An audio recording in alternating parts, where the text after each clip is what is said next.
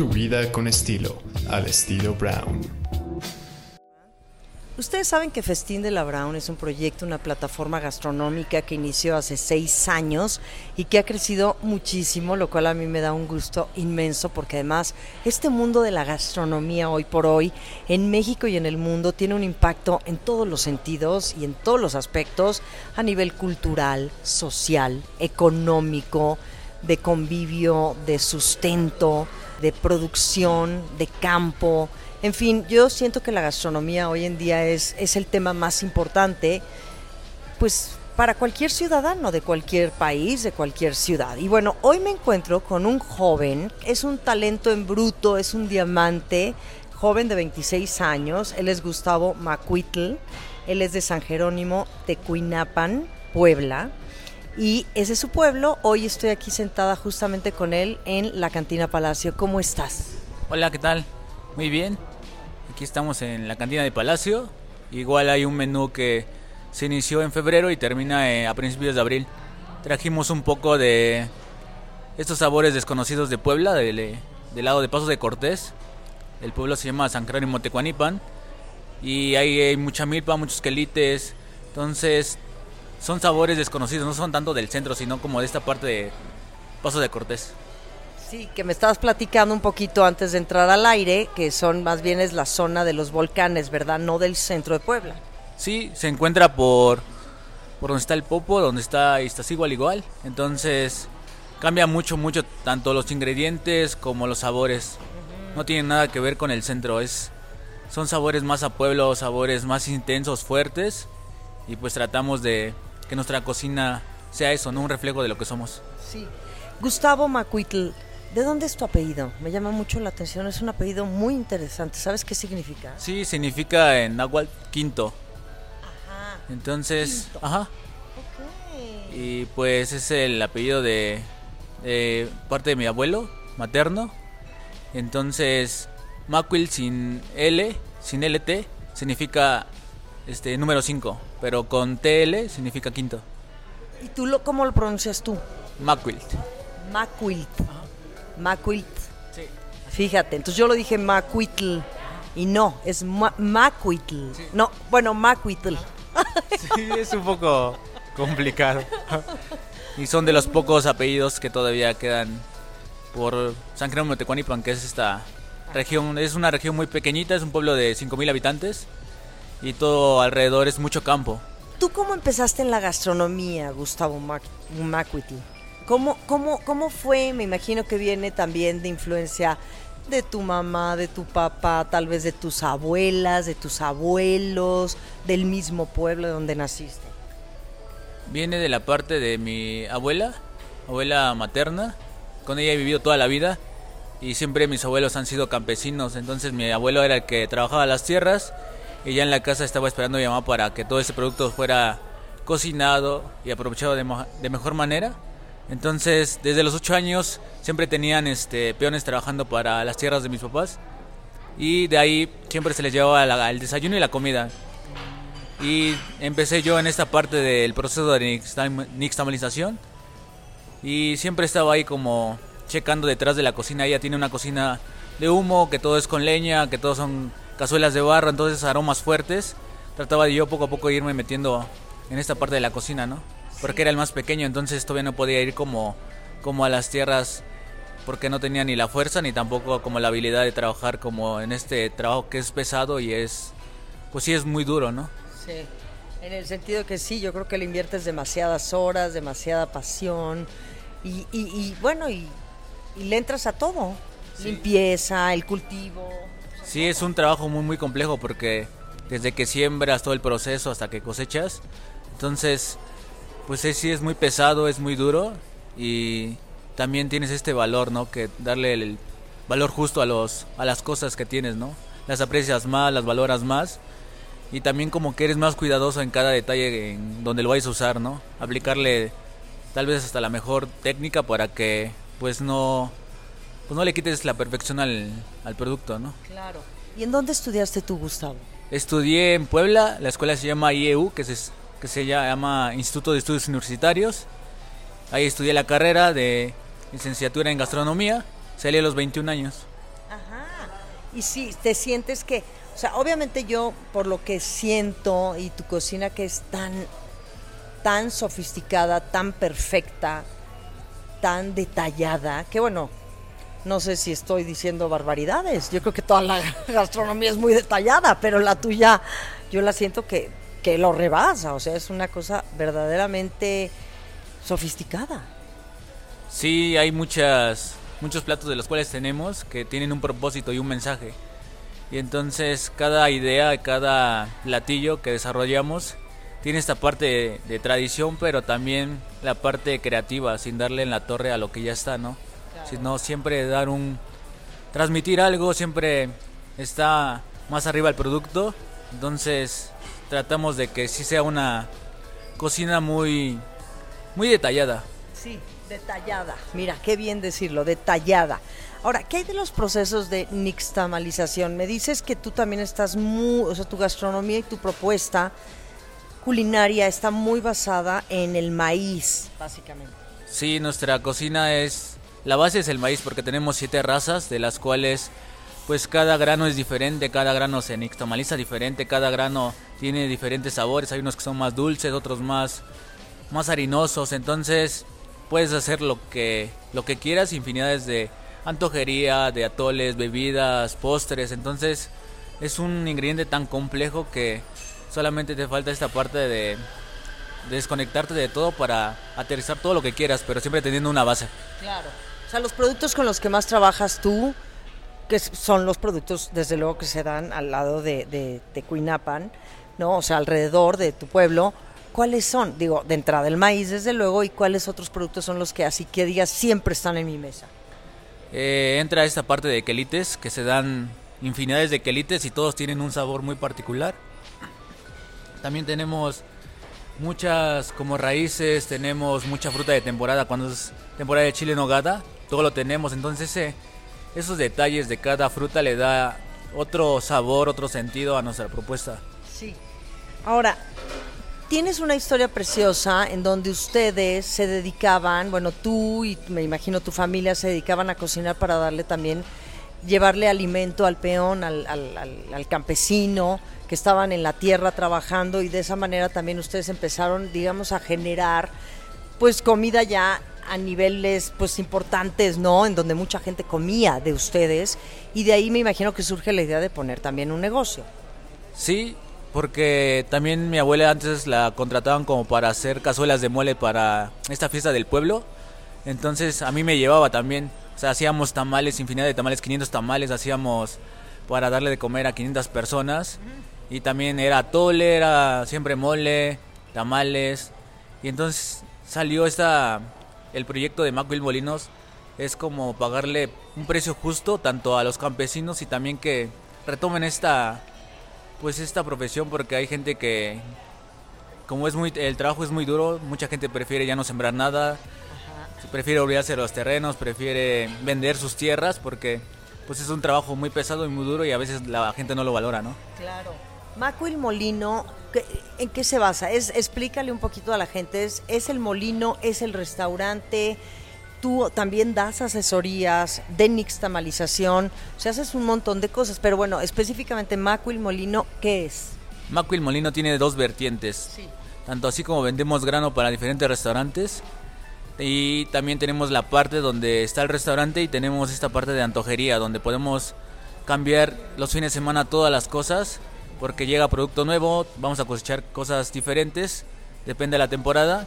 Y también tenemos la parte del, del molino, que puedes ir, que puedes adquirir masa, puedes llevarte tortillas, puedes llevarte antojería, salsas, fruta de temporada, huevo, lo que... Chapulines, chicatanas también. Sí, hay mucho chapulín y también el insecto que se da más allá es el torito, que es la chinche del, del árbol de hoja de aguacate o también hay de guaje de espina. Ese no lo he probado el torito, ¿eh? Oye, pero eso de saber que te vas a comer una chinche, digo yo de qué me quejo, si me como los chapulines, me como la chicatana, me como escamoles, me como los gusanos, o sea que, ¿por qué no probaría yo la chinche? Sí, es el insecto del, pues del árbol del aguacate y se da en esta temporada de noviembre a febrero. Ahora, de las especies de maíces que ustedes tienen, que, que, tú, que tú utilizas, digamos, Gustavo Macuitl, en tu gastronomía, sé que está el amarillo, que está el maiceño o blanco, está el azul, el colorado, sangre de Cristo, el cacahuacintle y el pozolero. Cuéntame un poquito, porque yo creo que este es un tema sumamente importante, enaltecer nuestro producto del que comemos todos los mexicanos, que además hay muchas especies de maíz endémicas, que me imagino que estas son endémicas, y estamos tan poco familiarizados hoy por hoy. Digo, conocemos de maíz, pero no sabemos ni qué maíz consumimos a veces en una tortilla. Entonces, ¿cómo, ¿cómo haces tú toda esta curaduría, por decirlo, en donde también explicas cómo nixtamalizar tal vez un sangre de Cristo o cómo un colorado y qué resultados te da de cada uno de estos maíces? ¿Qué puedes ah, producir o qué, creas con ellos? Por ejemplo, si hablamos del maíz amarillo y blanco, se utiliza más para tortilla porque son de los maíces más pesados, de los maíces que no son tan caros y tampoco son tan delicados. Por ejemplo, si nos metemos en la parte de maíz colorado, azul, sangre de Cristo, cacahuacincle, pozolero, son un poquito más débiles, más harinosos, entonces el colorado es más dulce, se puede utilizar para galletas, para pinole, para postres. Nosotros hacemos unos hotcakes de maíz azul, que retomamos la idea, pero le ponemos esta parte de amaranto también, ¿no? Entonces yo creo que depende de lo que quieras hacer. Si quieres hacer antojería y si quieres crear volumen es amarillo y blanco. Sí, y por ejemplo, ¿Qué haces con los otros maíces? ¿Cómo los utilizas en tu, gastronomía, en tus platillos propuestas? Eh, lo que es el azul y el colorado se utilizan más para la parte de repostería. Podemos hacer helados, podemos hacer galletas, podemos hacer conchas, podemos hacer este bebidas como un agua. Entonces, depende. Si es el pozolero, pues sí, ese lo utilizamos más para, pues para galletas porque son muy, muy, este, más blanditos y también como que más dulcecitos. ¿Qué opinas tú, Gustavo Macuitl, de lo que pasa hoy en día con el negocio de la tortilla? Tú que sí estás involucrado en los diferentes tipos de maíces, especies, nixtamalización, el equilibrio que se le da a una nixtamalización que, que bueno, no todo el mundo sabe nixtamalizar. Llegas al supermercado y te venden un tipo de tortilla que dices, híjole, esto quién sabe qué tenga.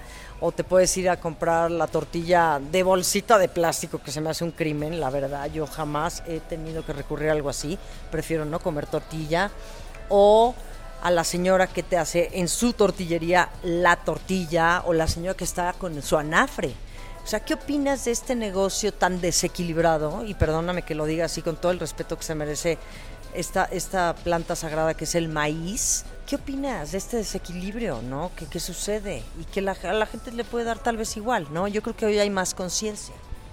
Pues yo creo que sí es muy importante porque la gente ya no valora ni siquiera pues esta parte de la tortilla que es una base, ¿no?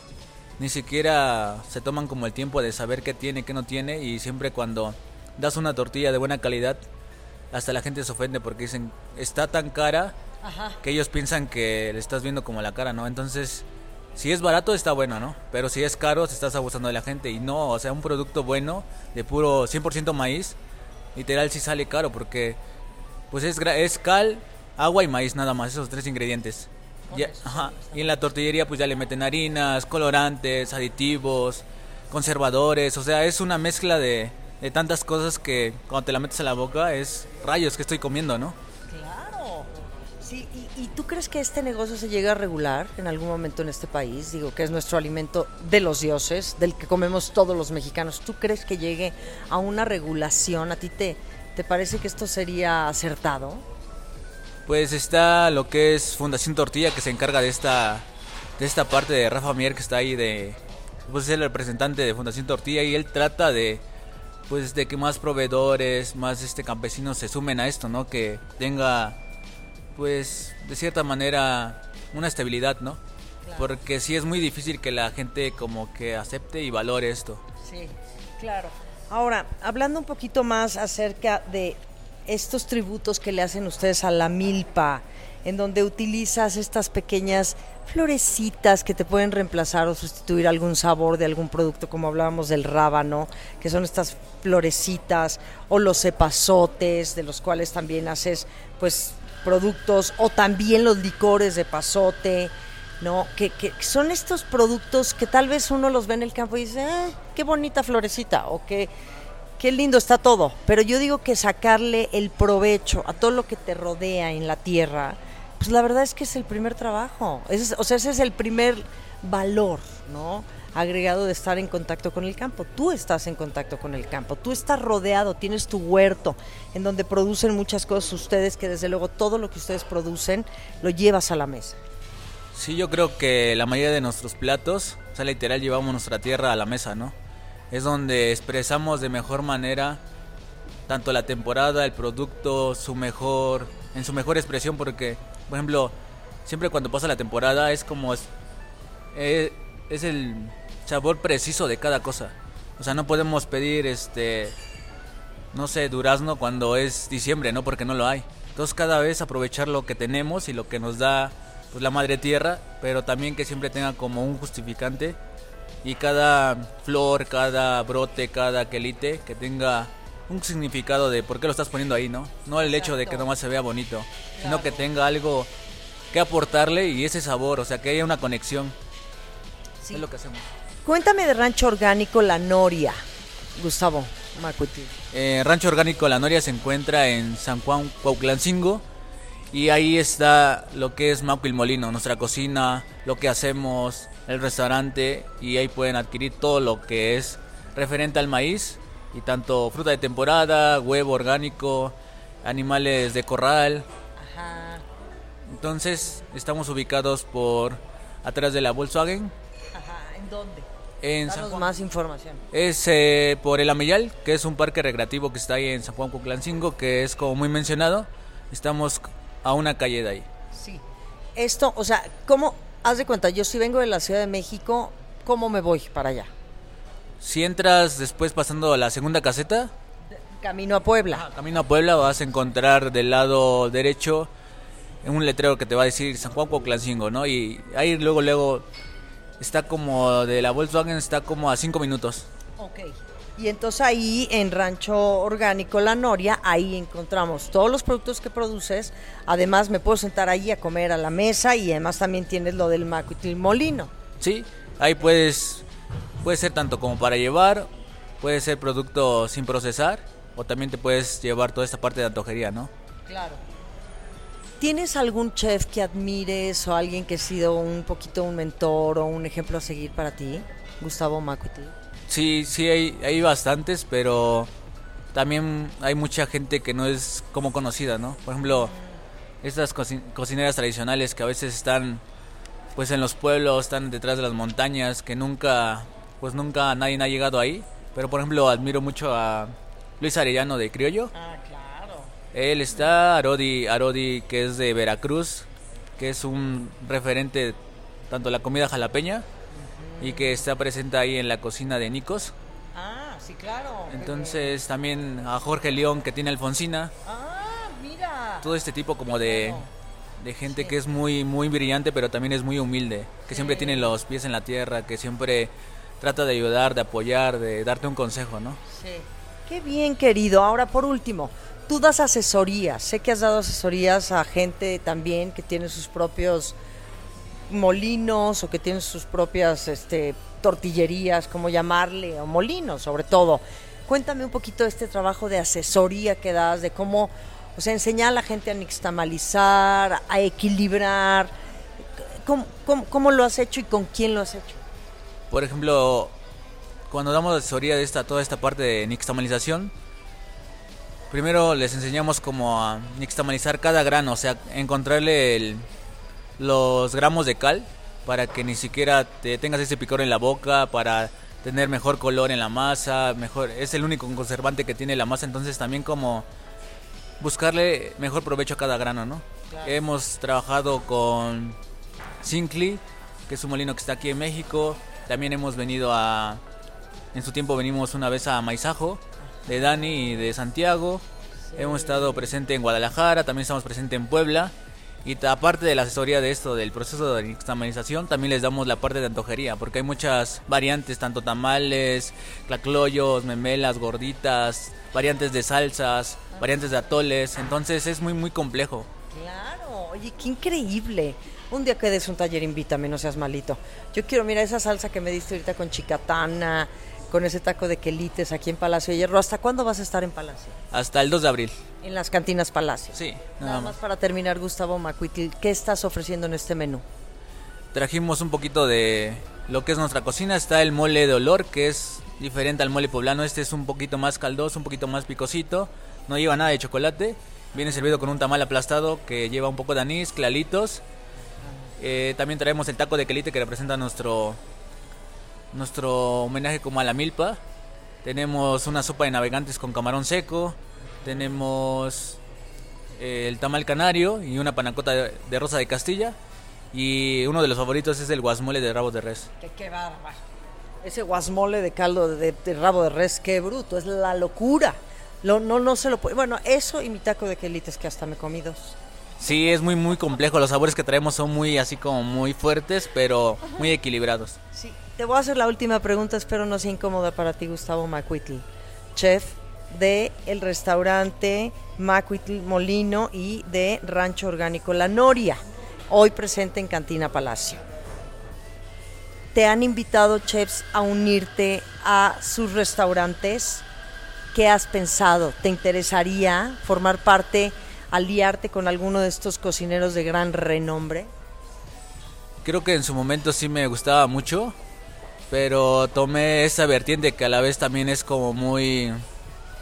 Pues es difícil, ¿no? Porque vas por el camino solo y tú decides qué pasa, ¿no? Pero creo que ahorita no, ya no, ya no podría sumarme. Quería, quiero abrir un nuevo camino y enseñarles esta parte de donde somos, ¿no? Claro.